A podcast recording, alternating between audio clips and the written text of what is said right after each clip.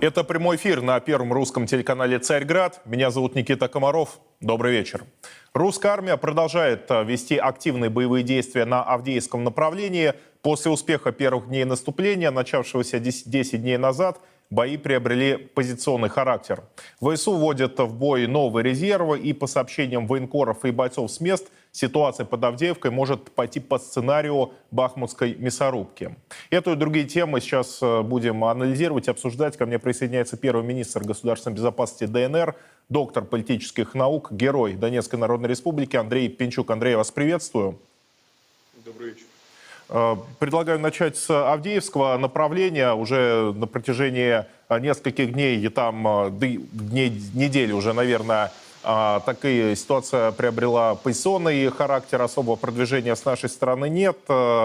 Противник резервов подтягивает боеприпасы, снимает, судя по всему, части с запорожского направления. Это можно из этого сделать вывод что, в общем-то, та задача, которая ставилась, если она ставилась, сейчас прошу это прокомментировать, по растягиванию резервов, она, в принципе, выполняется? Ну, я думаю, что задача комплексная. Э, дело в том, что маловероятно э, у был расчет на это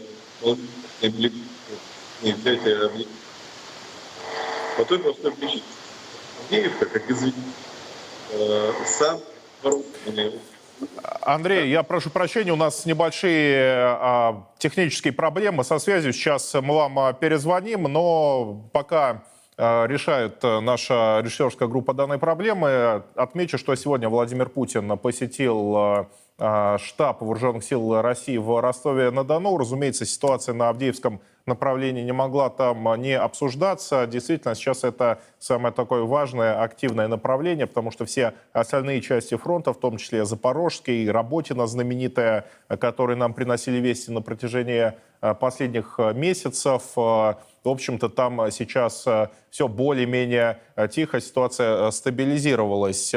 Но, безусловно, сейчас русская армия входит в зимнюю кампанию. Какой она будет, такой же, как в прошлом году, или что-то новое предложит командование, также сейчас с Андреем Пинчуком обсудим, потому что действительно это фактически такая первая зима, к которой наша армия подошла во всеоружие. Если вспомним прошлый год, прошлый год, то тогда после мобилизации была задача формирования новых резервов, подразделений. Э, что будет сейчас, э, тоже затронем этот вопрос. Э, мне подсказывают, что Андрей Пинчук снова к нам на связь вышел. Андрей, вы меня слышите?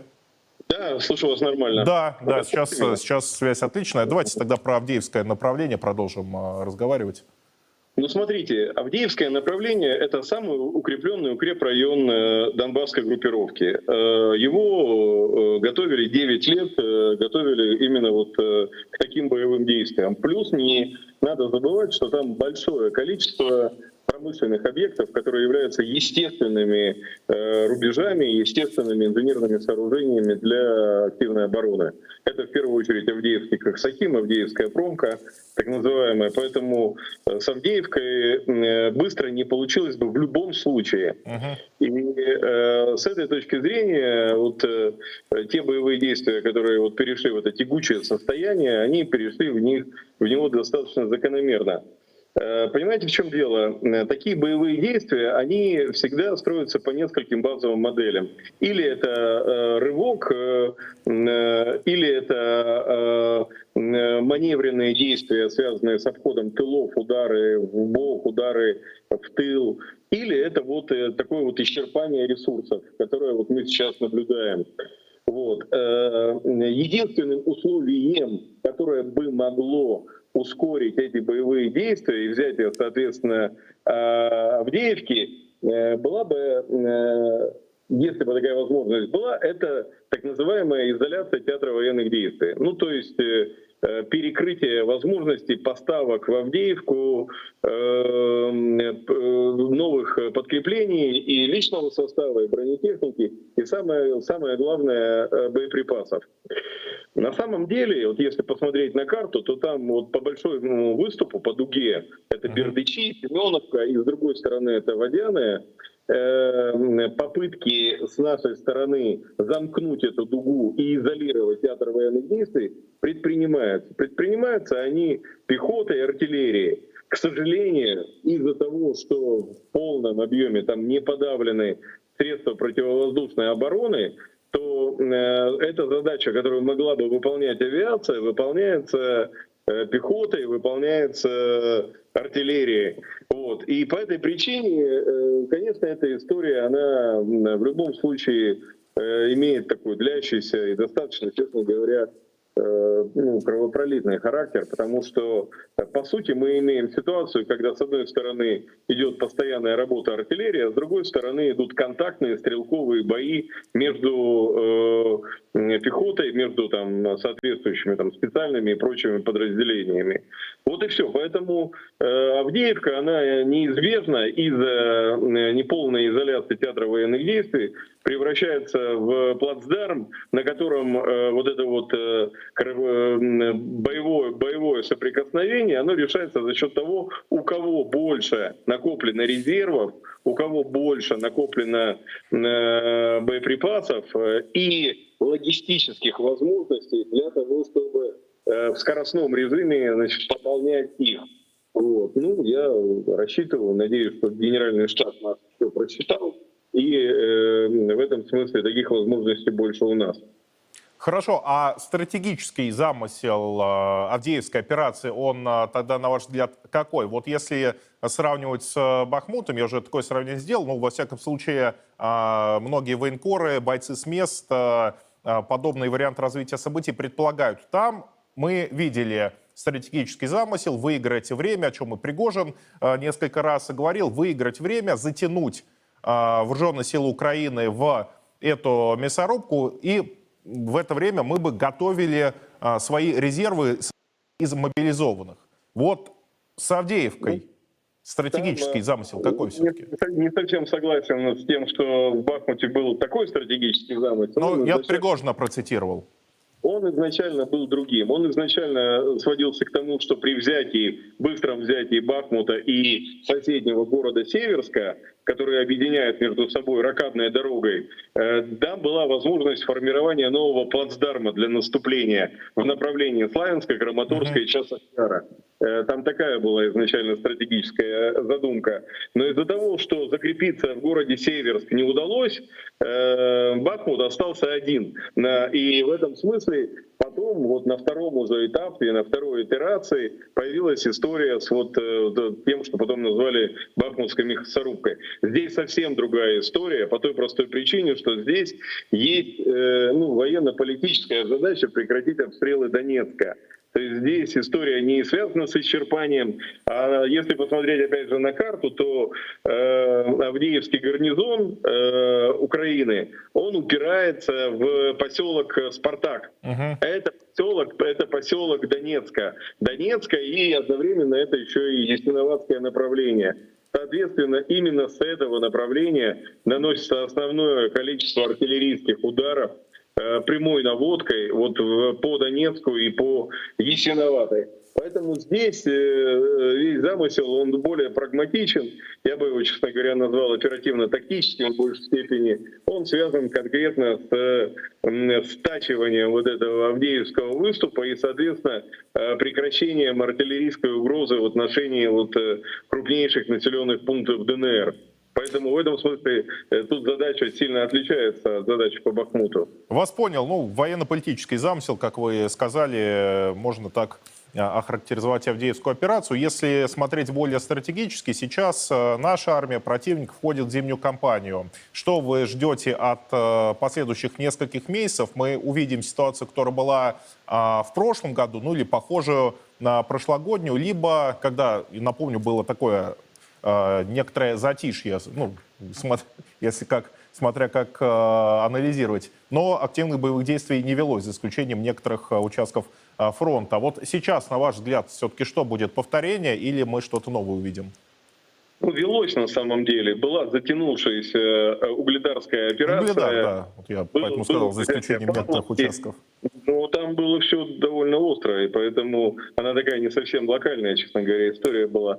Эм, э, Что касается того, что будет сейчас, в прошлом году э, и мы, и противник старались, конечно, в своих ну, там, наступательных и маневренных действиях оперировать бронетехникой. Сейчас, в ближайшие месяцы до сильного обледенения э, почвы, боевые действия не прекратятся, этого не будет. Э, но они будут э, осуществляться с акцентом на э, работу пехоты на э, маневренные действия э, пехоты и артиллерийского сопровождения. Более того, из-за того, что а, облака, тучи, дожди, дожди, это сильно сейчас затруднит еще работу БПЛА. Вот. В, этом смы- да, в этом смысле э, произойдет некая трансформация, и опять у нас будет акцент на людей. Потом, потом, когда почва замерзнет в достаточном количестве сантиметров, там, на 10-15 от грунта, Значит, э, опять будет попытка использовать э, бронетехнику, причем обоими стор- сторонами,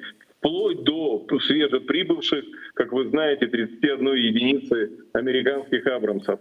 Но у нас э, в этом смысле тоже мы, там, насколько я понимаю, готовимся к использованию бронетехники, и уже после того, как зима войдет в свои права, я думаю, что мы увидим опять обострение именно широкомасштабных боевых действий с использованием бронетехники уже в зимних условиях.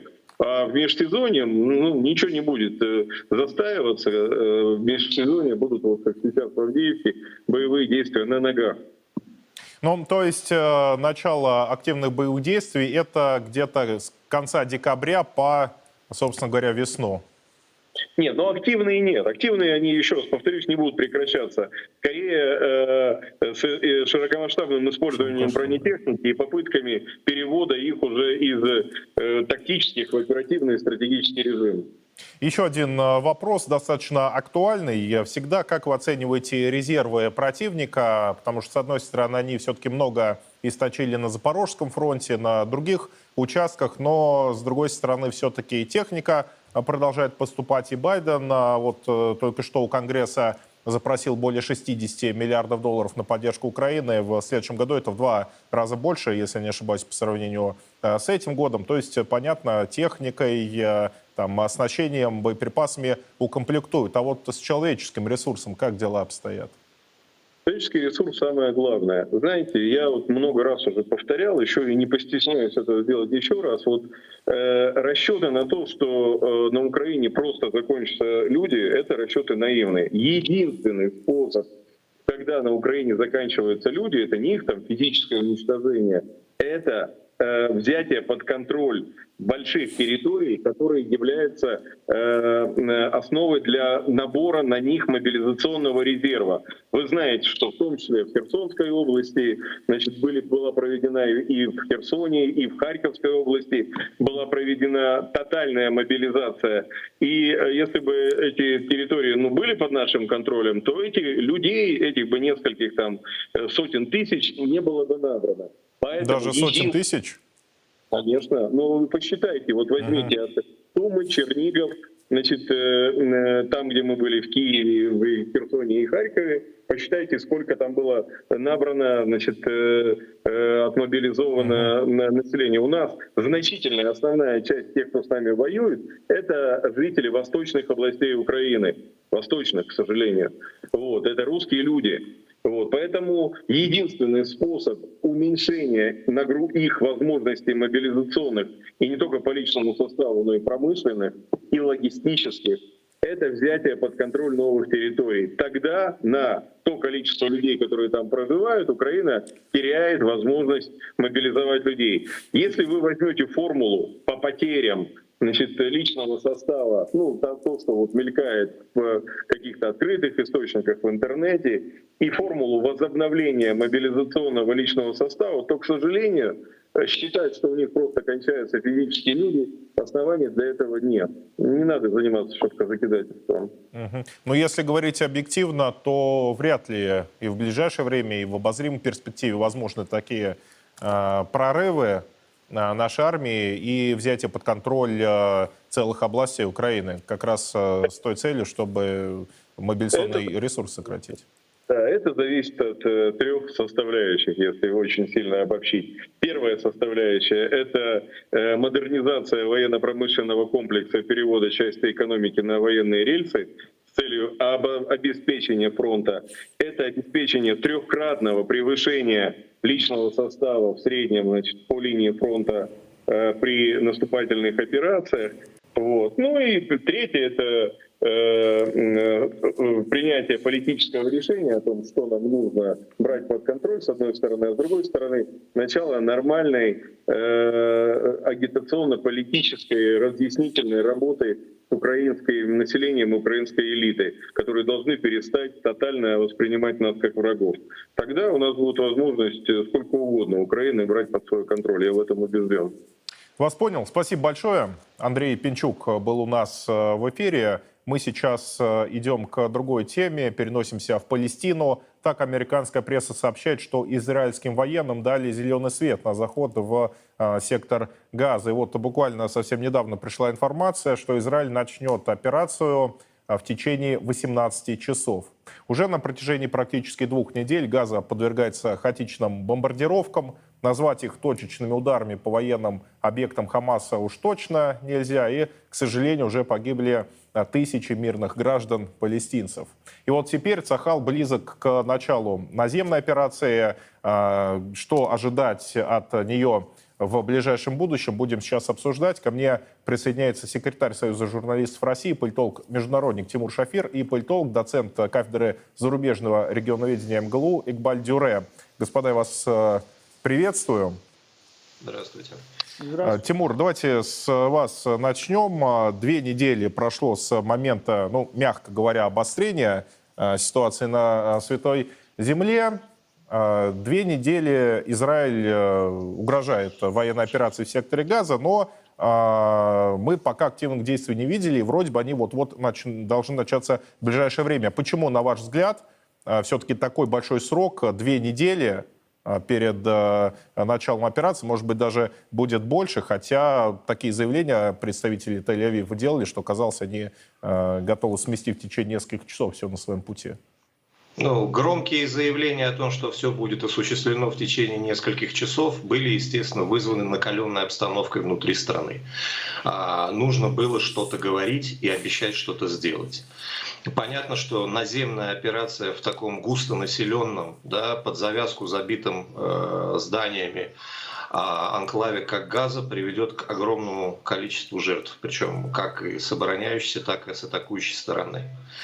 Поэтому руководство армии обороны Израиля сейчас, естественно, пытается максимально сделать для себя максимально удобную, выигрышную позицию для начала наземной операции которая, скорее всего, все же состоится. Может быть, не сегодня, может быть, не завтра, но наземная операция по логике процессов не может не начаться, потому что если она не начнется, правительству Нетаньяху будет положен конец уже сейчас. Таким образом, начиная операцию, нынешний премьер-министр имеет пока еще возможность ну, тянуть время. Угу. А, Игбаль, вам вопрос. Помимо громких заявлений со стороны Израиля, мы также слышали и громкие заявления со стороны других стран региона. Турция, Иран, частично Египет, Сирия, ну, Ливан нет, но Хезбалла. Тем не менее, все они грозились чуть ли не прямое участие принять в том случае, если Израиль начнет операцию. Ну, косвенно уж точно, во всяком случае, оказать поддержку Палестине. На ваш взгляд, решительность вот этих стран, которые я обозначил, и других государств региона, она насколько сильная? К сожалению, я думаю, что она может быть на уровне заявлениях, заявлений выглядит достаточно как бы эффектно, но на самом деле ни одна из вами называемых стран, я думаю, что не способна и не будет участвовать в, открытой, в открытом военном конфликте с Израилем. Самый такой вариант возможный участие в этой войне против Израиля э, э, Хизбулла и других организаций, которые поддерживаются Ираном. Потому что и у Турции, у, и, и у Египта, и у саудитов есть свои интересы, к сожалению, это так, э, э, в отношениях с Израилем. Поэтому э, для того, чтобы эти страны как-то могли действовать в координации, таких обстоятельств тоже не существует. Са- самый яркий пример, смотрите, даже вот возьмите Азербайджан и Турцию. Вроде бы одна нация, два государства, да? А вот в отношении данного конфликта Израиль полностью, Азербайджан полностью на стороне, э, значит, Израиля, а Турция наоборот. Также можно э, говорить, так, такой же параллель можно дать в отношении Египта. Египет вроде бы с одной стороны поддерживает палестинцев, но Хамас абсолютно не поддерживает, потому что это часть как бы братьев-мусульман. Э, даже мы знаем, что Египет Вынужден не сказать, отправил- что организация «Братья-мусульмане» запрещена в Да, России, признан да. террористической. Да, так что вопросов э, больше, чем ответов, и поэтому я сказал, что эти страны, которые вы э, называли, к сожалению, будут э, занимать ожидательную позицию, и э, в этом смысле определяющим будет э, действие США, нежели действие этих стран самих по себе. Мгм. А вот этим странам вообще имеет ли смысл, в том числе с военной точки зрения, напрямую участвовать в конфликте? Ведь у Ирана большое количество прокси на Ближнем Востоке, у Турции, они действуя через них могут, э, в принципе, частично своих целей достигать. Хизбалла Да, уже упомянутая, например. Да, вы знаете, вот э, если Израиль не достигнет, достигнет тех целей, которые он для себя поставил, да, тогда невозможно будет говорить о том, как дальше будет Израиль существовать вообще как государство. Также, если арабский мир или Иран позволит Израилю э, достичь свои- своих целей в Газе, да, тогда непонятно к таким позором, как они дальше будут существовать. Поэтому пока я не вижу э, такого достойного, так сказать, или престижного выхода из этого конфликта для обеих сторон. Мне кажется, что Израиль, да, он запланировал эту атаку и наземную операцию, он это будет делать.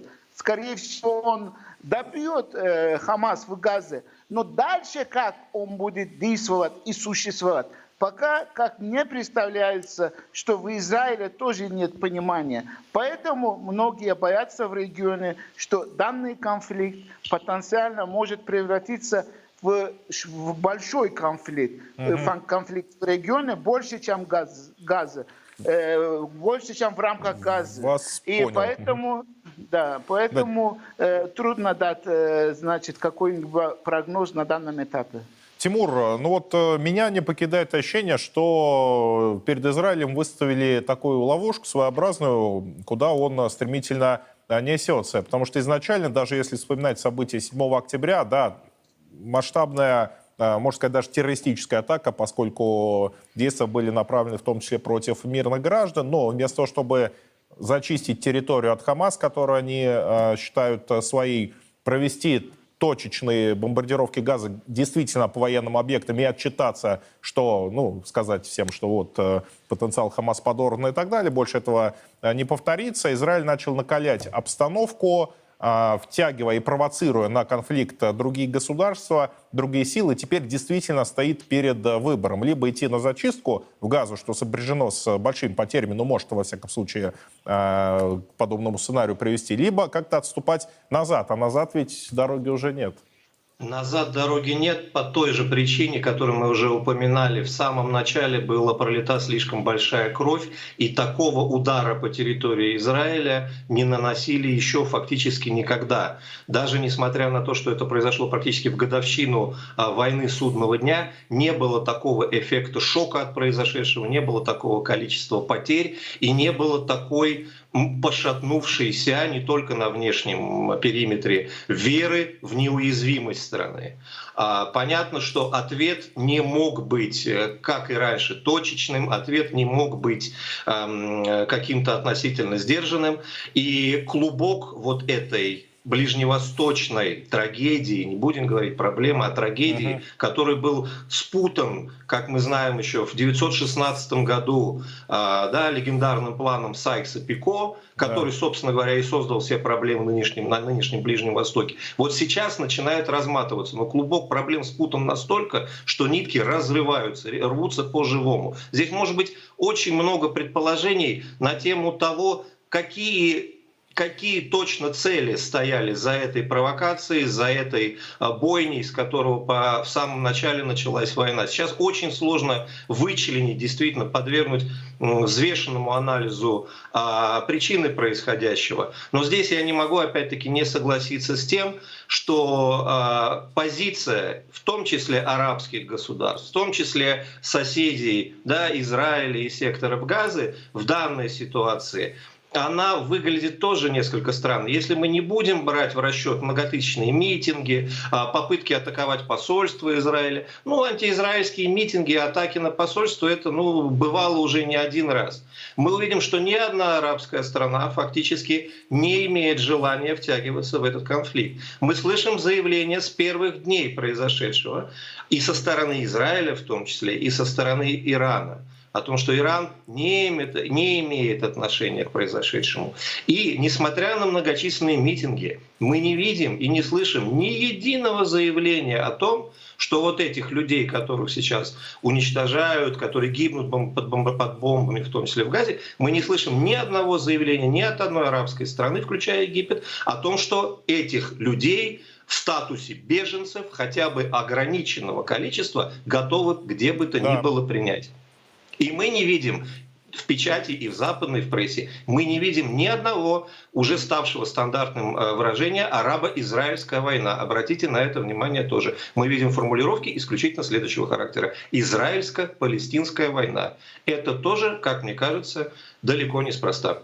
А может быть, э, такая, ну, относительно сдержанная на деле, на практике реакция других стран Ближнего Востока, начиная от Египта, заканчивая там Ираном, с Турцией, она э, обусловлена тем, что мяч на стороне Израиля, все ждут э, от него активных действий, и потом по мере развития ситуации будут э, принимать решения, как, э, что им делать дальше. Ну, безусловно, безусловно. Слишком многое стоит на, так сказать, слишком великие ставки сейчас uh-huh. в, этом, в этом конфликте. Никто не хочет рисковать. Но и параллельно с этим, это исключительно мое вот ощущение даже, а не предположение, вполне возможно, что ликвидация Хамаса, она в том числе лежит и в русле интересов многих ближневосточных стран, помимо Израиля. Это, это вполне могло быть не запланированным последствием происходящего, но после анализа, который происходит, естественно, и сейчас – Понятно, что все, кто находится вокруг и в регионе, пытаются лихорадочно высчитывать свои собственные дальнейшие шаги.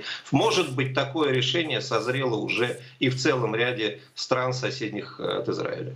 Вас понял. Игбаль, к вам а, вопрос.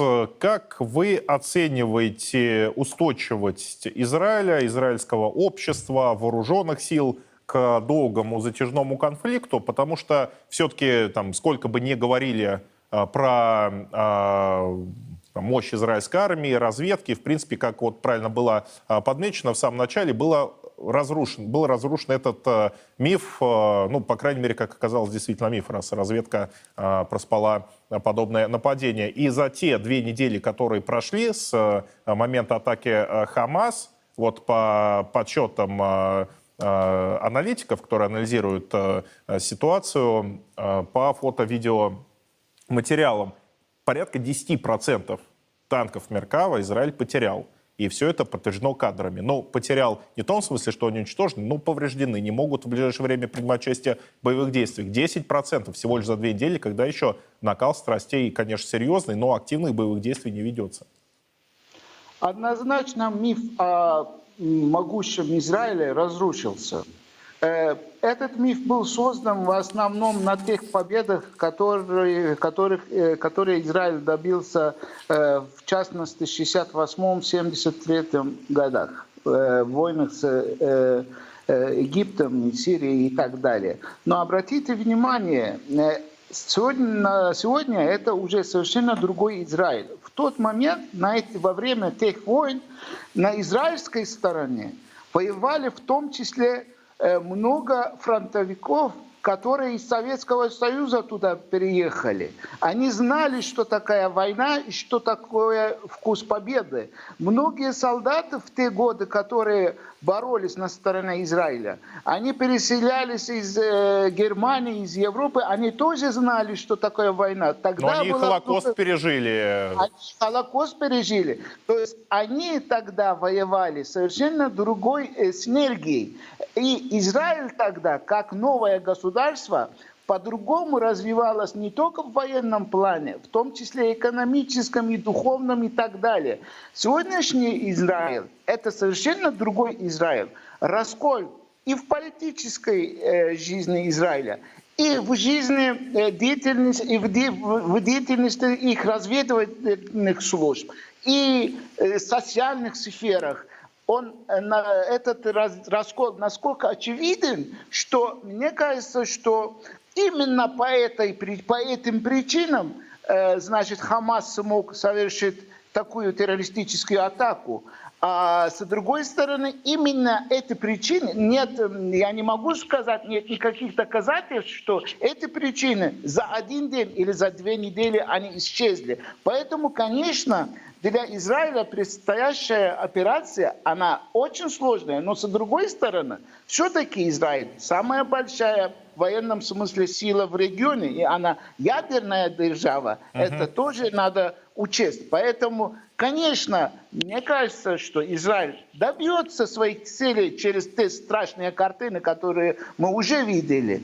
Э, но это будет и удавать, это удастся ей не так Э, в кавычках легко, как это было во время предыдущих войн. Вас понял. Тимур, ну к вам, собственно говоря, такой же вопрос. Как вы оцениваете устойчивость э, Израиля, армии, общества? Все-таки ресурсы, э, если не брать поддержку Запада, хоть она и будет, в принципе, но э, ограничены. А, ну, все, во-первых, мы действительно не должны все равно даже ограниченную поддержку Запада да, сбрасывать со счетов, потому что ну, снаряды решают практически так же, как и раньше, Безусловно. все на нынешней войне. Тем более, опять-таки, в тех условиях, в котором, в котором Израиль будет проводить, скорее всего, наземную операцию точной застройки. Это первое. Второе. Да, безусловно, с войны судного дня, с тех войн прошло много времени. А ушло поколение тех людей, которые там, может быть, чувств помнили еще о Великой Победе, а участвовали в них. Но а, шок повторюсь, мы снова возвращаемся к этому. Шок, который пережило израильское государство сейчас в первые часы, первые дни атаки, был настолько силен. Последствия его, в том числе те, которые разворачиваются сейчас, даже на этапе подготовки наземной операции, настолько сильны, что особенно в масштабах все-таки, пусть э, там военного, сильного и так далее, но небольшого территориально и по, по населению, тем более по сравнению там, с Россией, с некоторыми арабскими, в том числе, странами. Так вот, э, территория небольшого государства, небольшое общество а, дает ему это, эти все эти факторы дают ему возможность достаточно быстро снова ну, прийти в постоянную боевую готовность, то, что называется. Поэтому, конечно же, к сожалению, то, что мы увидим в ближайшие, скорее всего, дни на территории фронта, а, будет э, не просто жестоким, будет не просто тяжелым, но и станет основой для дальнейших изменений в более изменений в плане милитаризации общества. Я вас понял. Э, спасибо большое. Но ваши тезисы цифрами некоторыми подкреплю. 150 тысяч у Израиля армия, мобилизовали сейчас еще 300 тысяч, а всего население 9 миллионов. То есть фактически на фронте сколько там, 5% а, населения страны. Это для сравнения, как в России было бы 7,5 миллионов задействовано. Это же люди работоспособные, а, которые были изъяты из экономики. Что с экономикой будет через несколько месяцев в случае затяжного конфликта, тоже непонятно. Спасибо вам большое. Тимур Шафир, Игбаль Дюре были у нас в эфире. А, ну а сейчас мы будем говорить о внутренней политике, о наших а, делах экономических, так сегодня происходит довольно сильное укрепление рубля, а, плюс полтора процента и выше. В настоящий момент доллар торгуется на отметке в 95,5 рублей впервые с 13 а, сентября, и происходит это без каких-то явных экономических новостей, которые могли бы обеспечить соответствующий информационный фон. А я напомню, что с 16 октября действует правило обязательной продажи и репатриации валютной выручки. Да, там а, параметрами, которые определило правительство, эта продажа выручки будет растянутого времени в течение 60 дней 80%, но при этом в течение 30 дней 50% процентов, но тем не менее уже, может быть, она действительно начинает поступать на наш э, валютный рынок, э, ситуация начинает э, стабилизироваться и улучшаться. А, ну, обсудим тему с экспертами, что в действительности происходит. С нами на связь уходит экономист Алексей Кричевский и финансовый аналитик Владимир Левченко. Господа, я вас приветствую. Владимир, давайте с вас начнем. С чем вы связываете нынешнее укрепление рубля, полтора процента и выше, без явных каких-то информационных, скажу так, новостей, действительно ли вот эта валютная выручка начала возвращаться в страну и работать на нашу валюту? А, ну, пока рано об этом говорить. Угу. Ну, вот, то есть пока у нас нет, э, что называется, да, вот этих данных. Но, с другой стороны, э, собственно, все правила вступили с 16 числа.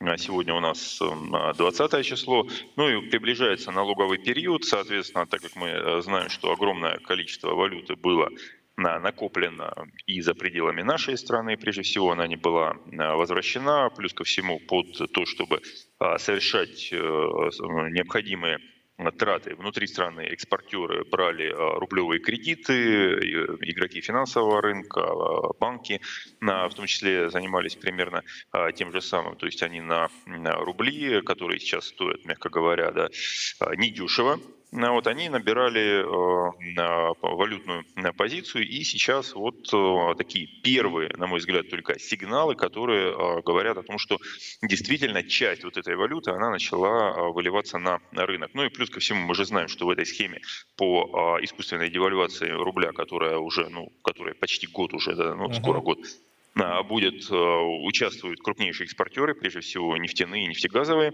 а, компании. Ну и так как они да, своими а, руками переставили цену на нефтепродукты да, в рублях высоко, да, рассказывая про то, что они же, да, девальвируя рубль и не возвращая валютную выручку, сделали вот такую цену, что называется, на нефтепродукты в рублях, причем неважно где, внутри страны или за пределами. Мы уже видели о том, что там та же Транснефть не так давно публиковала данные о том, что ее хранилища переполнены.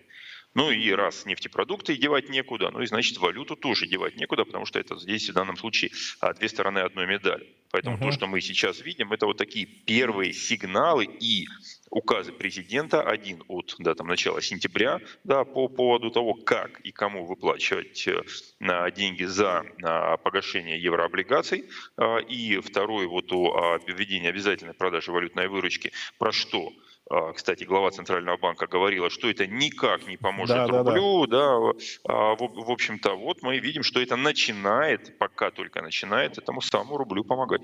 Ну, глава Центробанка у нас э, говорила также, я сейчас напомню, что вся причина девальвации это в сокращении сальда торгового баланса, хотя и, саль, и торговый баланс, счет текущих операций у нас положительный, а по сентябрю по СТО у нас 9,6 э, миллиардов, профицит столько же, сколько за весь второй квартал. Но какой э, курс был во втором квартале, какой сейчас, думаю, все прекрасно видят. Э, Алексей, э, давайте, знаете, с какой стороны зайдем? Вот э не кажется ли вам, что а, сейчас правительство предпринимает именно системные меры не только по валютному рынку, но и вообще по а, контролю над а, финансовыми валютными потоками, потому что помимо непосредственно правила обязательной продажи и репатриации валютной выручки вводится контроль над потоками в иностранных дочках наших компаний. В 43 группы компаний заводятся значит, представители Росфинмониторинга, Мишустин, выступая на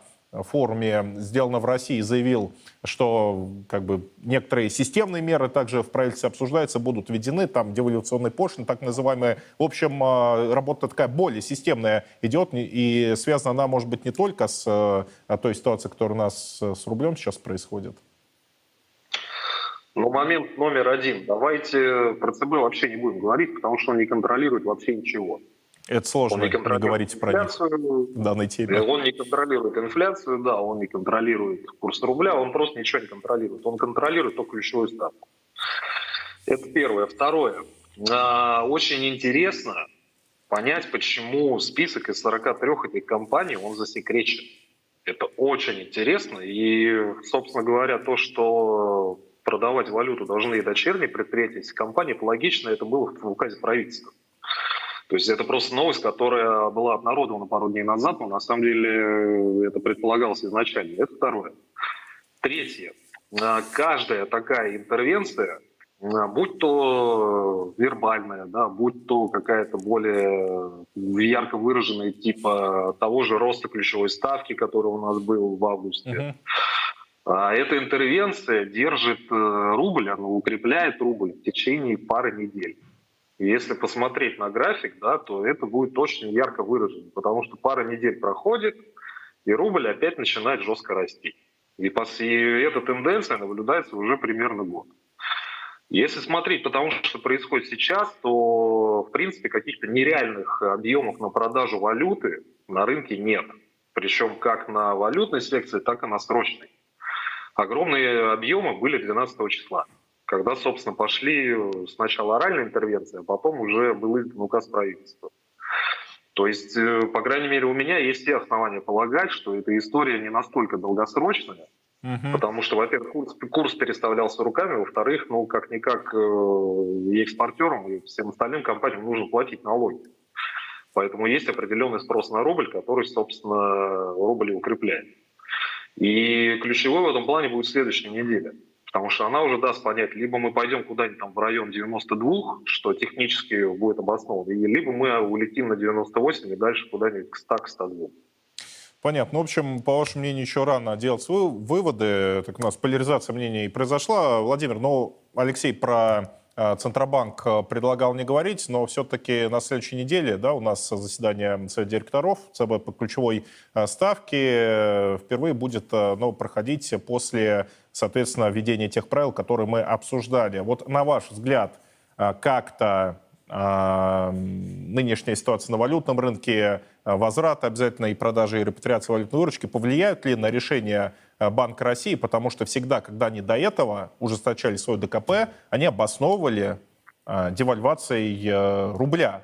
Появились, как они любят говорить, проинфляционные факторы, значит, в результате девальвации, но спрашивается тогда, что же вы с девальвацией тогда не поролись, а пытаетесь бить, даже не бьете, а пытаетесь бить проблему по хвосту. Вот здесь этот фактор будет э, играть роль на следующей неделе?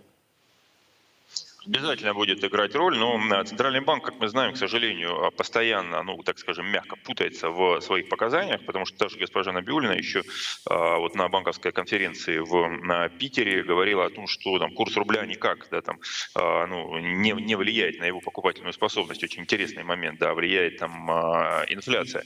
А потом вдруг, когда уже сочать денежно-кредитную политику и говоря про инфляцию, да, через какое-то время начинают говорить о том, что все-таки влияет. Ну, в общем, да, то есть вы определите, что называется, как да. говорится, да. А, либо, либо крестик, либо трусы. Вот. А, поэтому, если мы увидим действительно дальнейшее укрепление рубля, а пока все говорит именно об этом, я скорее э, склонен считать о том, что а, мы идем куда-нибудь к 83 рублям за доллар, вот, то, ну, безусловно, да, там просто даже остановка в девальвации рубля и уже там прошедшее ужесточение денежно-кредитной политики, мы видим, с каким, ну, в буквальном смысле слова, остервенением там и люди, и а, хозяйствующие субъекты, опять же, не глядя на изменения а, реальных и номинальных а, процентных ставок, бежали и а, набирали там эти кредиты, буквально в смысле слова, как не в себя, ну, понятно, что вся эта история, она будет тормозиться. И в таком случае уже уж точно никакой необходимости в а, дальнейшем ужесточении денежно-кредитной политики со стороны Центрального банка и в росте базовой процентной ставки уж точно не будет. Да, но, а, к сожалению, поскольку от Центробанка нельзя чего-то ожидать конкретно, всегда они как-то делают то, что вот нужно сделать, но они делают наоборот. Поэтому наши вот эти здравые аргументы а, здесь могут и не спрогнозировать а, то решение, которое будет принято через неделю. Алексей, последний вопрос а, задам. Немножко не по нашей теме, но я знаю, вы в ней, в этой теме специалист. Это ипотека многих людей, многих граждан интересует, то что же будет. Ставка у нас высокая, у правительства, понятно, нет особого желания увеличивать объемы субсидирования вот этой ставки по льготной ипотеке. И в общем-то, уже даже в Минфине заявляют, что она должна быть скорректирована. Все-таки со следующего года, там, может быть, не в начале, но с лета и так далее, а, на ваш взгляд, программа льготной ипотеки будет э, продолжена, либо ее будут э, ограничивать и, может быть, вообще завернут? А кто сказал, что не имеет желания? В бюджете на 2024 год на субсидирование кредитов по ипотеке заложено 450 миллиардов рублей. Да, Силуанов э, две недели назад выступил и сказал, то, что нужно пересматривать. Заложено 150. То есть в бюджете эти цифры уже заложены. И непонятно, они хотят это пересматривать, там, убирать ее или не хотят. Хорошо, мы можем говорить о том, что есть льготная ипотека на новых территориях. Заработает наконец-то полноценная ипотека на Дальнем Востоке, потому что туда сейчас заходят э, федеральные застройщики. Есть э, ипотеки адресные, типа ипотеки для военных, э, прорабатывается должна по крайней мере, ипотека для преподавателей, для сотрудников ВПК и так далее. Но это не 450 миллиардов субсидий. Uh-huh. Касательно того, будет ли ее продлять непосредственно льготную ипотеку на новостройки, потому что тут надо уточнять, льготных ипотек много у нас программ, или не будут, а, у меня мнение здесь очень простое, оно не меняется уже пару лет. Ее надо было убирать еще в 2020-2021 году. Чтобы не возникла та ситуация, которая у нас есть сейчас. Чтобы Понятно. не было того, что есть сейчас. Да, спасибо вам большое. Алексей Кричевский, Владимир Левченко были у нас э, в эфире. Посмотрим, что у нас э, будет с рублем. Действительно, есть все предпосылки к укреплению. Правила обязательной продажи валютной выручки все-таки свое должны рано или поздно э, сделать. И действительно надеюсь, что тут та тенденция, которую мы имеем сегодня, она продолжится и в будущем. На этом я с вами прощаюсь. Это была программа «Царьград. Главная». Студия ведущий Никита Комаров. Увидимся с вами на следующей неделе. До свидания. Во все времена и во всех войнах русские люди молились о победах наших бойцов их небесному покровителю, Георгию Победоносцу. В ста городах 89 регионов России – пройдет всероссийский молебен святому великомученику Георгию Победоносцу. Каждый сможет поклониться его мощам и попросить святого о помощи. Нет сомнений, молитвами Георгия Победоносца Господь защитит наших воинов и дарует нам новую, великую победу.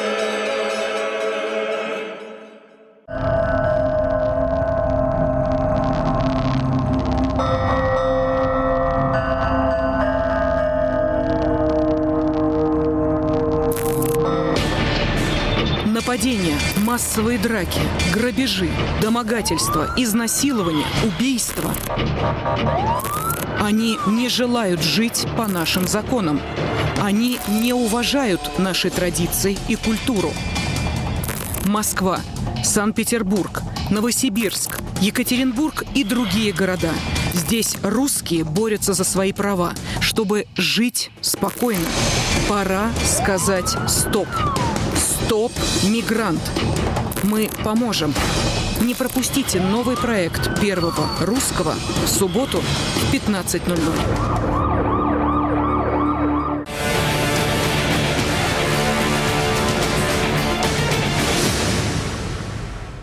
На Купянском направлении российские подразделения ударами авиации и огнем артиллерии нанесли поражение живой силе и технике ВСУ в районах населенных пунктов Синьковка, Ивановка, Харьковской области.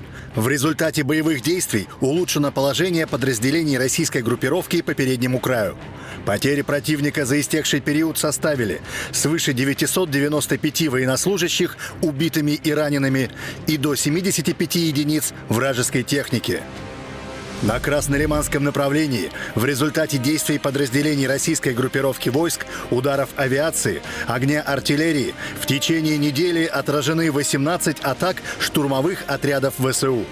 Противник потерял более 940 военнослужащих и до 40 единиц бронетехники различной модификации.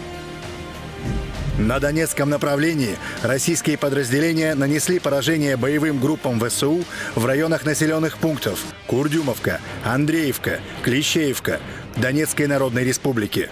За прошедшую неделю на данном направлении отражены 25 атак противника. Потери ВСУ на данном рубеже составили более 2065 украинских военнослужащих и до 69 единиц вражеской техники. На южнодонецком направлении российские подразделения заняли более выгодные рубежи и позиции, а также отразили две атаки штурмовых отрядов ВСУ в районах населенных пунктов Угледар, Урожайная и Старомайорская Донецкой Народной Республики. Потери противника за прошедшую неделю составили свыше 1010 военнослужащих и до 36 единиц вражеской техники. На запорожском направлении подразделения российских войск вели активную оборону, в ходе которой отразили 10 атак противника в районах населенных пунктов Вербовая и Работино Запорожской области. Потери противника составили более 475 военнослужащих и до 64 единиц техники различной модификации. На Херсонском направлении противник предпринял ряд неудачных попыток захвата плацдармов на островах и левом берегу Днепра силами бригад морской пехоты.